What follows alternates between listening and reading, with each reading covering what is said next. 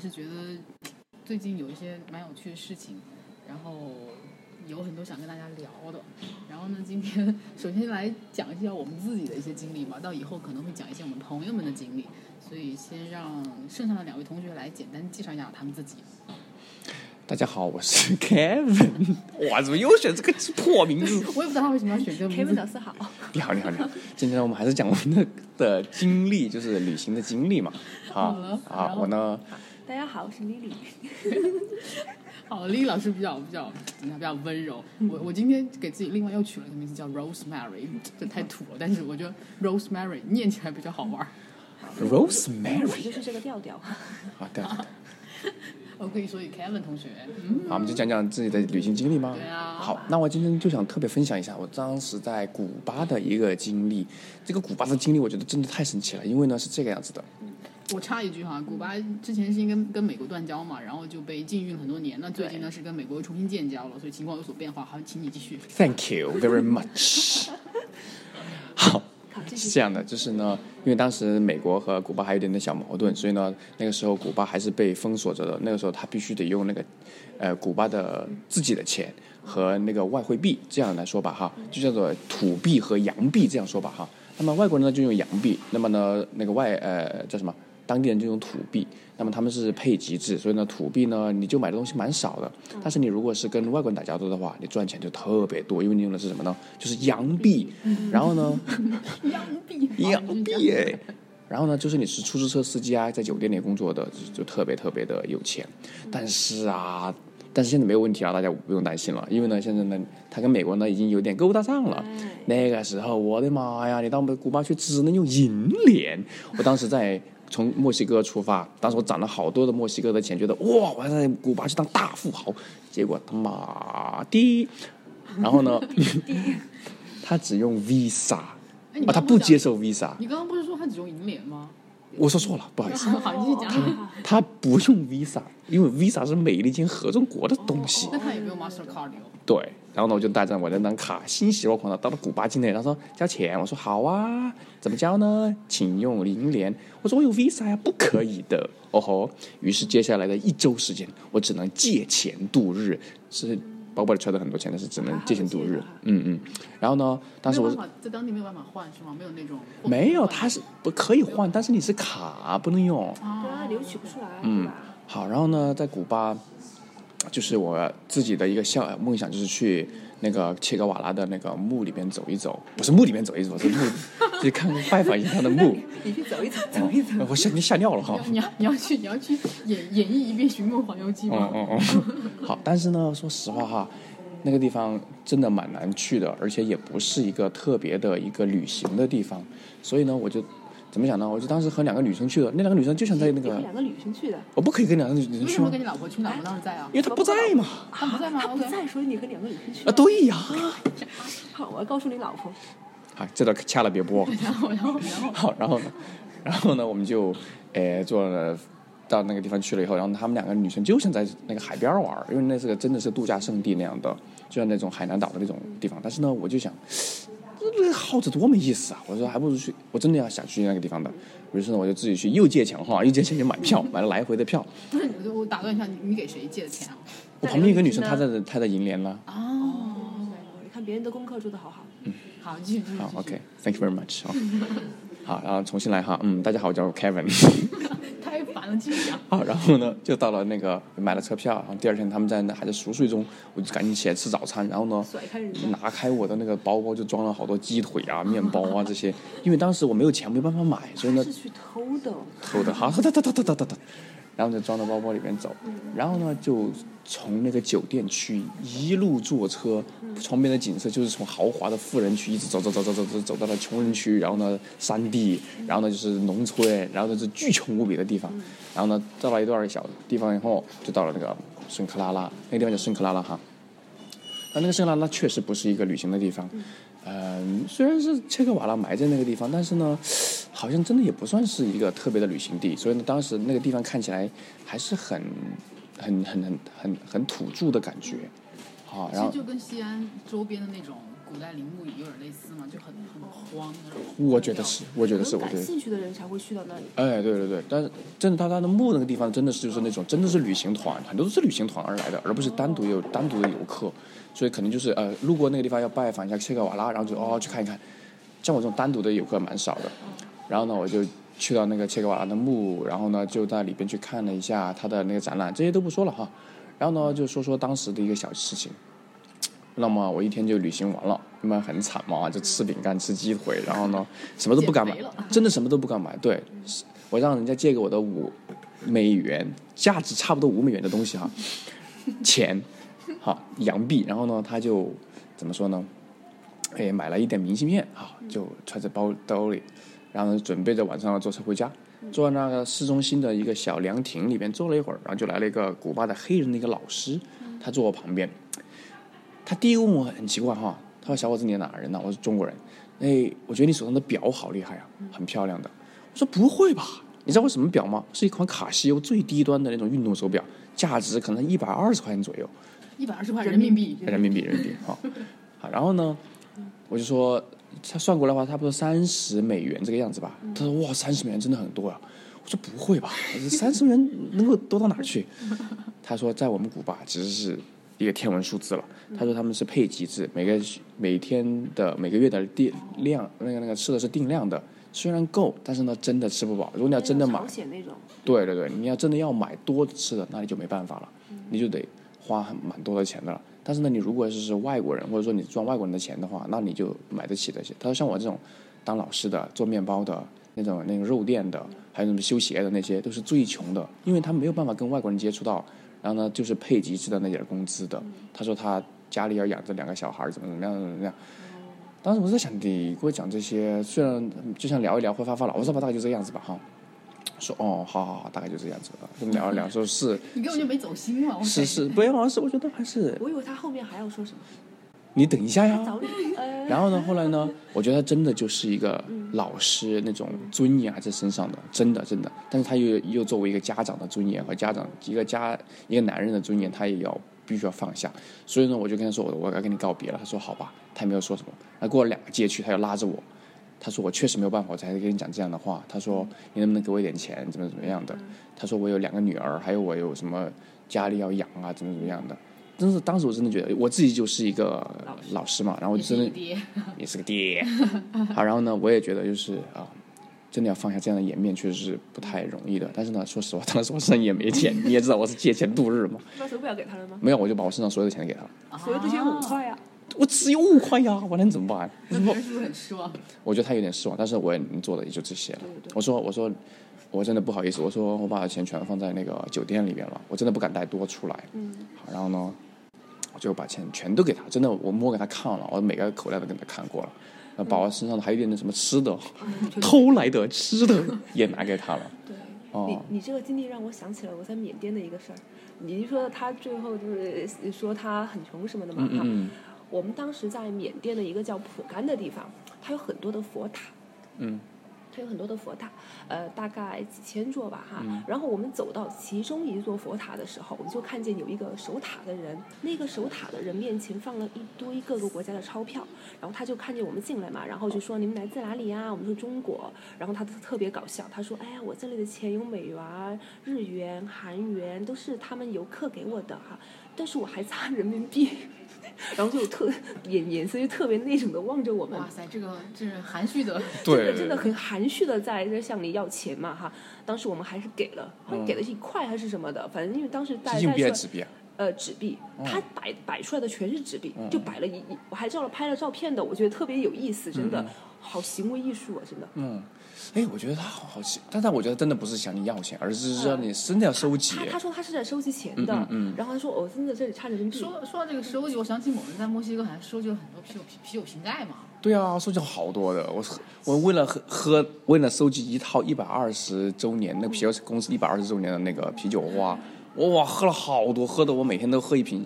我跟你讲，你知道我现在就是以前一点酒都不沾的，现在呢我就是几乎啤酒酒量怎么样？还不太不太还不是几瓶嘛，反正不不太爱喝，但是总还以为你体还是可以我以为你练，我练出来了，但是比以前好多了。以前是多以少？前几瓶，以前我就我就就是可能有个两三瓶，但是我真的不爱喝。两三瓶现在我觉得爱就是就是你练出来不一定是酒量啊，而且还真的爱好啊。我觉得我巅峰时期的话就是六瓶，哇就是塞，你们这些人，大大学大学巅峰时期，哦但是现在已经真的不喝啤酒了。我觉得啤酒不好喝。我觉得挺现在我觉得，蛮好喝的。尽量还是可以的嘛，嗯尽量还是可以现在我觉得，就我我喜欢喝那什么梅子酒啊，就葡萄酒啊这种这种，哦，这样啊好吧？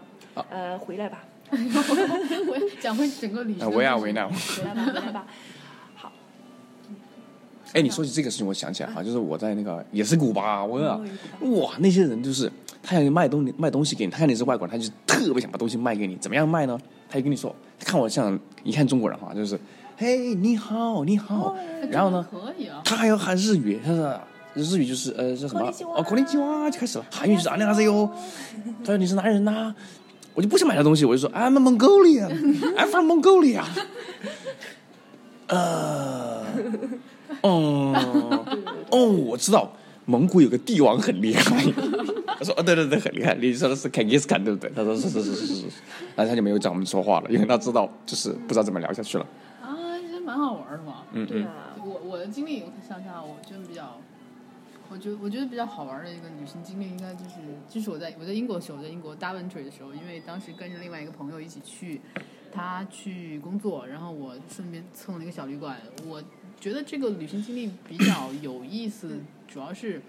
当时的时候没有意识到，就是你在出门在外的时候，你嗯你所接收的善意嘛，跟那个社会文化、跟那个国家可能相关，但是嗯最大的还是来自于个体本身，呃就他对，对他在哪个文化，在哪个国家，在哪种体系内，其实这真的很次要的。我当时没有意识到，哈，当时就以为说，因为是在英国，所以就会受到这样的对待。后来没有这么觉得了。当时的情况是我去 Daventry，Daventry 其实当地人没有见过亚洲人啊。我当时去本地的一个 Tesco，就那种他们最常用布点最多的便利店嘛，对对对去买东西的时候，所有人我走进去，所有人都盯着我。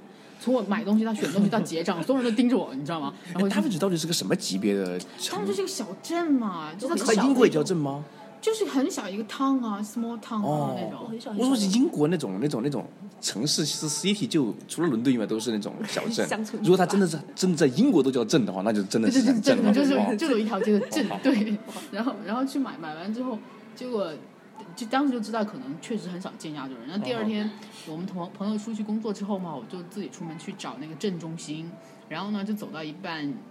跟着导航走，走到一半，然后我就不太清楚到底走没走对了，因为一路都很荒 凉，然后就永远都是那种天叫什么啊田间那种哦乡村小路，对，你会觉得我到底是走对还是没走对，就走到一半的时候就开始来来回回来来回回了，哦。然后中间的时候就出现了一个波兰妈妈，带着他们家小朋友，当时因为他也是刚刚从波兰来来英国嘛，哦，然后英语也很烂了，嗯嗯。我就简单跟他沟通了几句，他大概知道我在找那个镇中心。之后呢，他就跟我讲怎么走，我就说嗯好，我知道了。然后他就走了。然后呢，我就自己又开始不停的徘徊，还是没有，还是还在没有路上走对，还是没有决定要走哪个方向，就感觉好像每个方向都不像，因为可能确实是在中间，离那个两边都很远，然后你又看不到，它不像中国嘛，就你如果沿着主干道走嘛，嗯旁边永远有房子，永远有人，你就很容易分辨出来这个路就是对的。嗯嗯但英国它情况就不那样。后来的时候，过了一会儿，布兰妈妈又回来了，她看见我还在找路，她就觉得，对，她就觉得，哎，你怎么回事呢？然后我就跟她讲，我说我还是没有找到的地方在哪。哦她就说，那好，这样子，我我带你去。她就跟她的问一下啊，你那个路上是到底是在田间走，还是在那个房子农舍之间的那种小房子中走吗？它就只有一片很小的，就是定居定居区，可能就几个房子，就周围特别的荒，对吧？对，一堆一堆的 house，、然后旁边就是那种很乡村的乡村路，对对，然后在旁边就是一个很大的那种 park 公园。哎，但是话说回来，你怎么会迷路呢？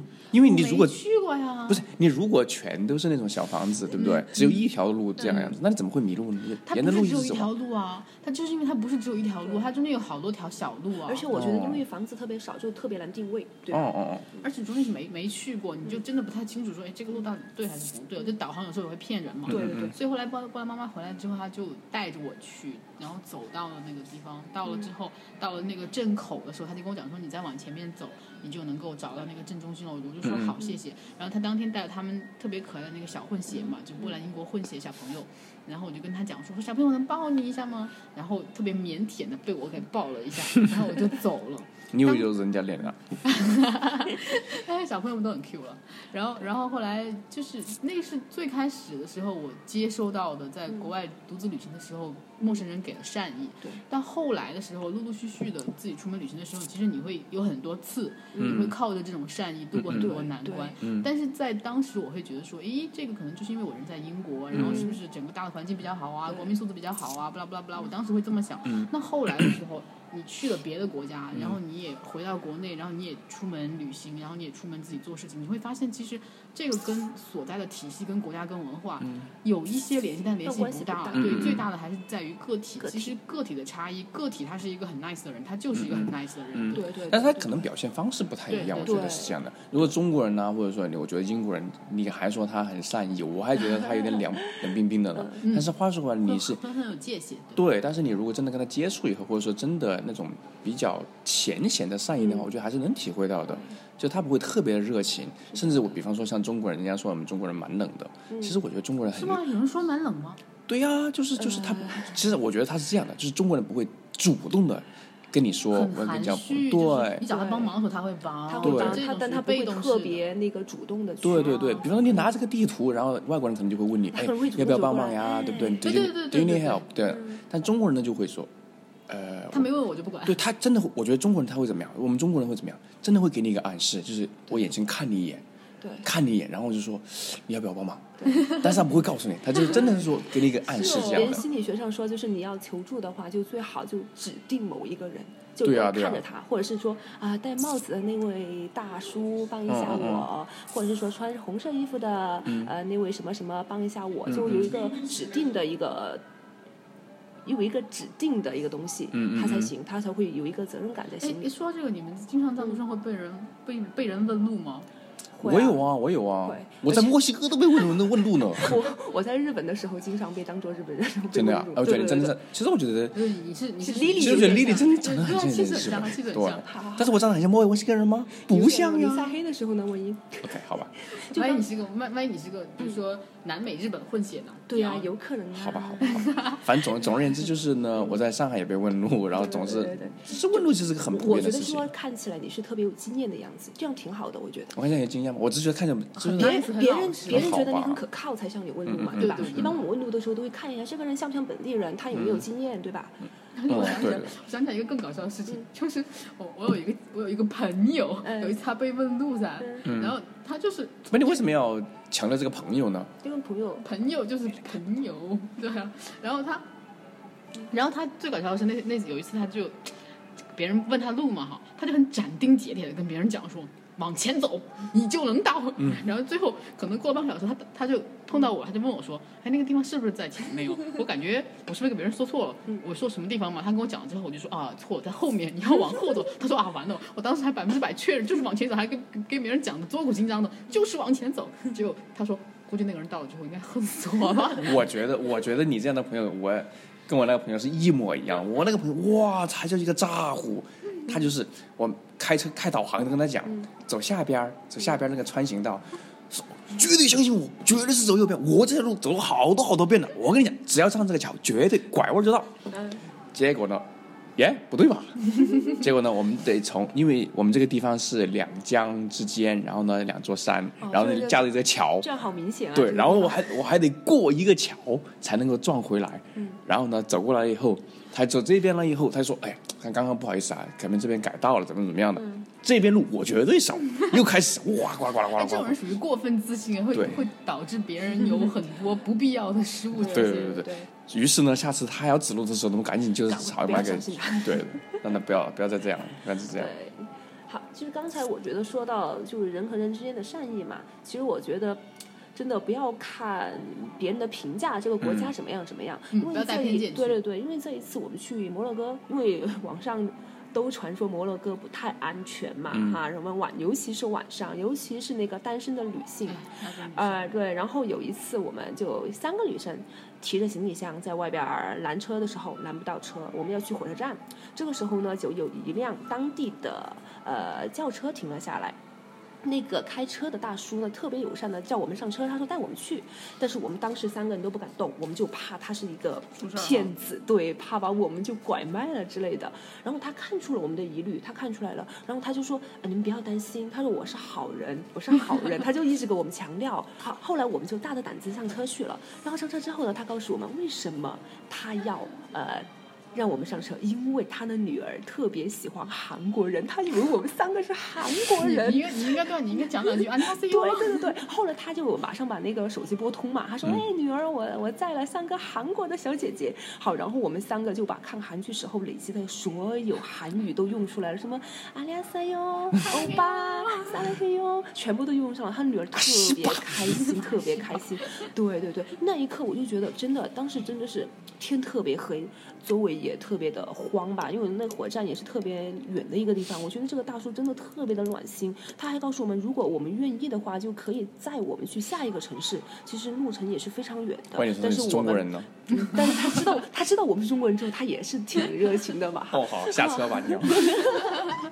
没有没有，所以我就通过这件事儿吧，其实也还有一些小事儿，我就觉得真的不要以呃网上的一些经验去判断，网上只能告诉你别人的经验，但是自己的经验要自己去体会。嗯，呃，而且对，而且重点是，我觉得你受到什么样的对待，跟你是个什么样的人，其实也是很有直接关系的。对啊对啊你对啊给别人的印象也会直接影响别人怎么对待你，所以首先是要把自己做好，这个比较重要一点。对啊，对啊，而且你到了外外边儿以后，其实说实话哈，你跟人家交流，然后呢，你能够融入他们的环境里边，他们也很愿意跟你交流啊。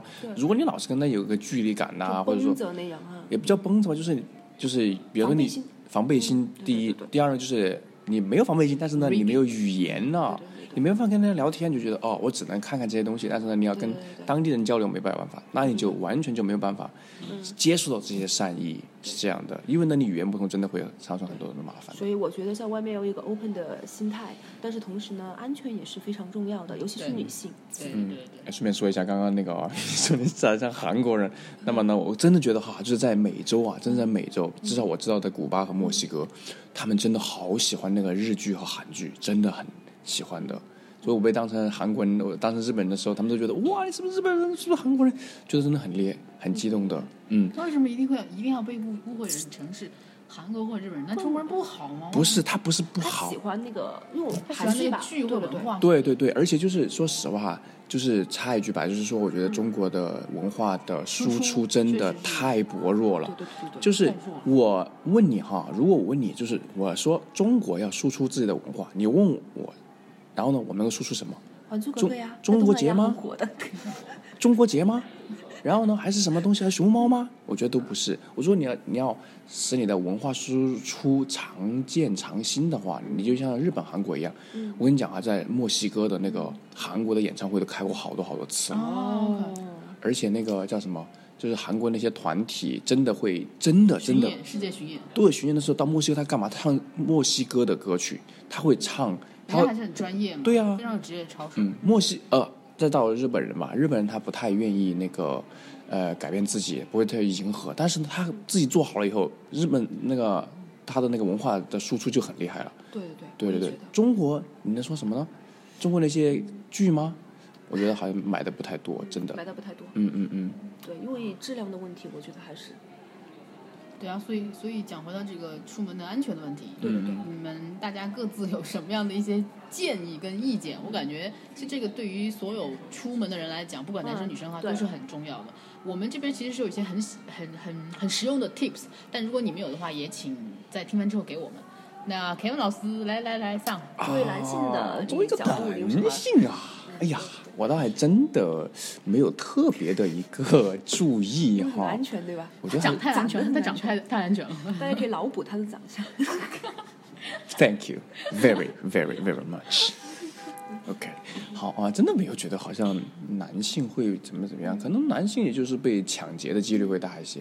所以说呢，我每次出门的时候呢，呃，在穿着上和那种就是外表上的工作可能会稍微做一点点，就是穿的朴素简单一点点，而且呢，就是能够让人家觉得你不要太有距离感和生疏感。我说这个生疏感是这样的，就是你如果能够跟当地人有一点点那么的联系，或者说你不要那么看起来那么的外国，那么的呃异域风格，当地的异域风格哈，那么你就会，人家都会觉得，哎，你可能就是本地人，或者至少你对本地还是比较熟悉的，也不会就是特别来，来来来抢劫你啊，或者说来来害你这样的，好，好，然后呢，还有呢就是，然后呢，我还有一个小建议啊，但是这是我自己的建议啦，就是我自己会收藏很多球衣，然后呢，收藏球衣的时候呢，我每次出去的时候呢，我就会穿当地的球衣，当地国家队的球衣，然后呢，穿的好就亲切哦。对呀、人家就觉得很亲切的，而且我还印上球队的名、球员名字，我说，哎呀，这个球员怎么怎么样，怎么怎么样，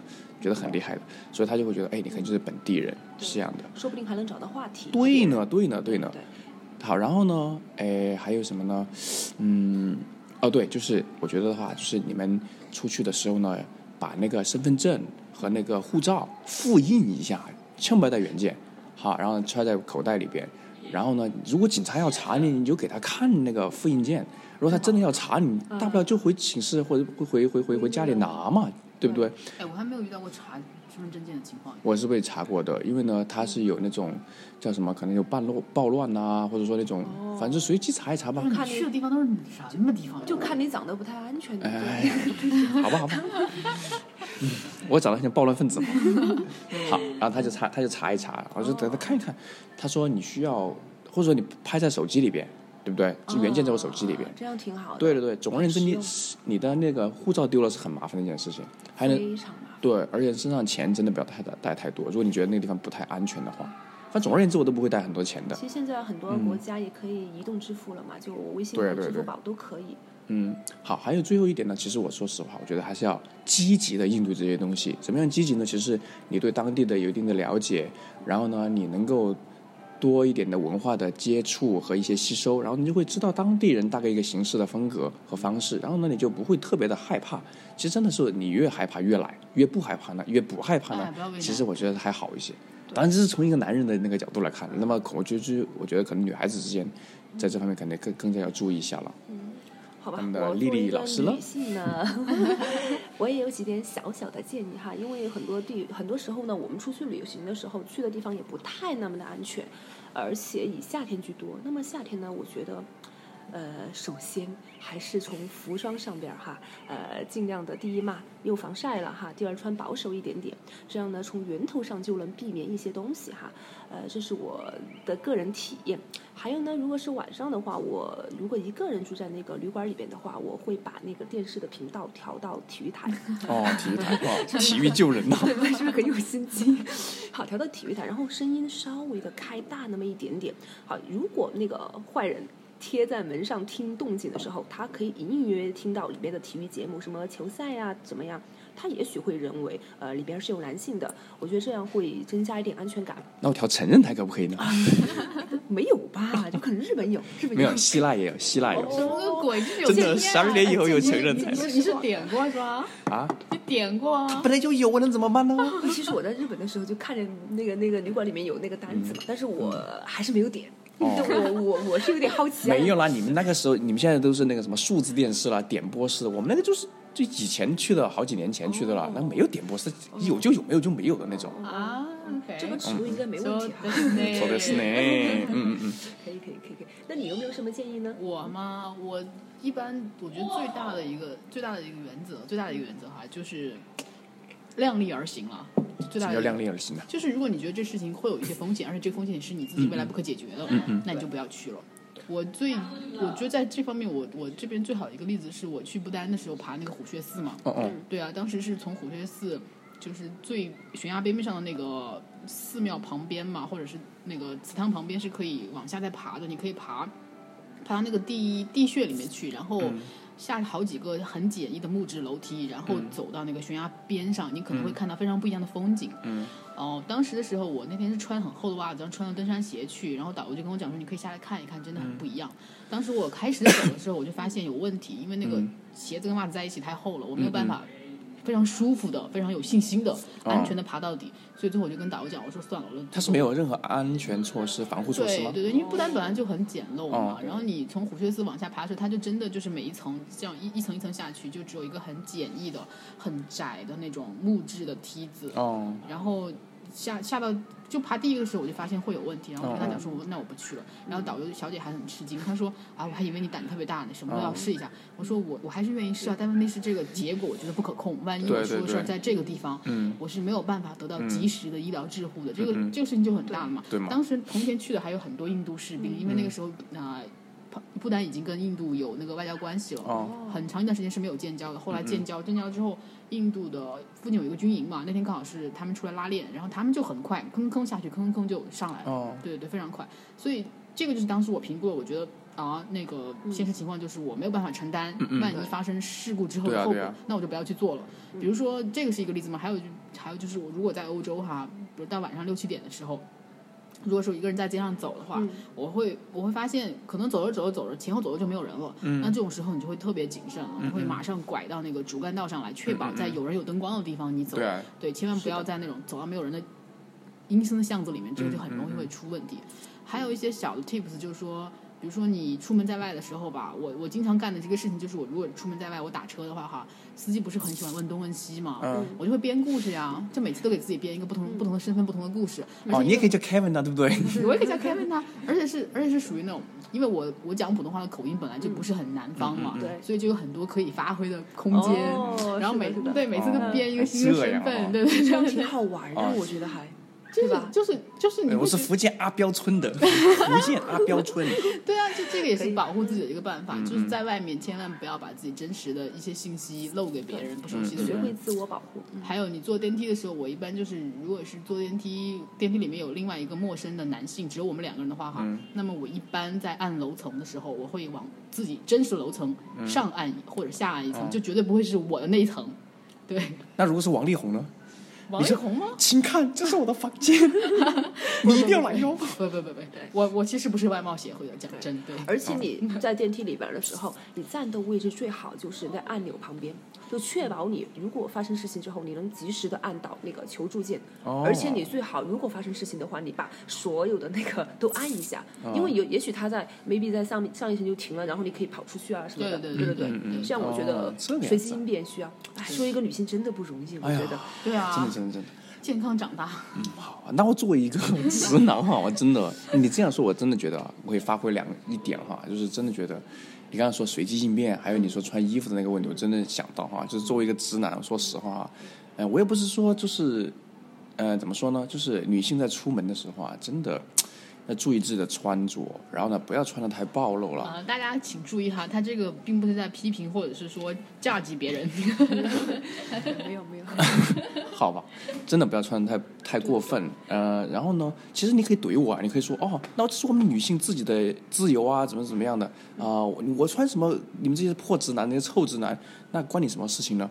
我说实话啊，只是这样的，就是你穿的不要那么暴露，那么呢，就可以减少减少一些这种几率啊，是吧？说实话哈，就是减少几率，就像这样说吧，就是我这样来比喻好了，家里巨有钱无比，然后呢，我就喜欢拿着钱在外面走，也不叫喜欢嘛，就是我习惯了拿着钱在手上走，然后呢，你说我被抢了有一天，然后你说那你活该呀，你谁让你拿着钱在外面走呢？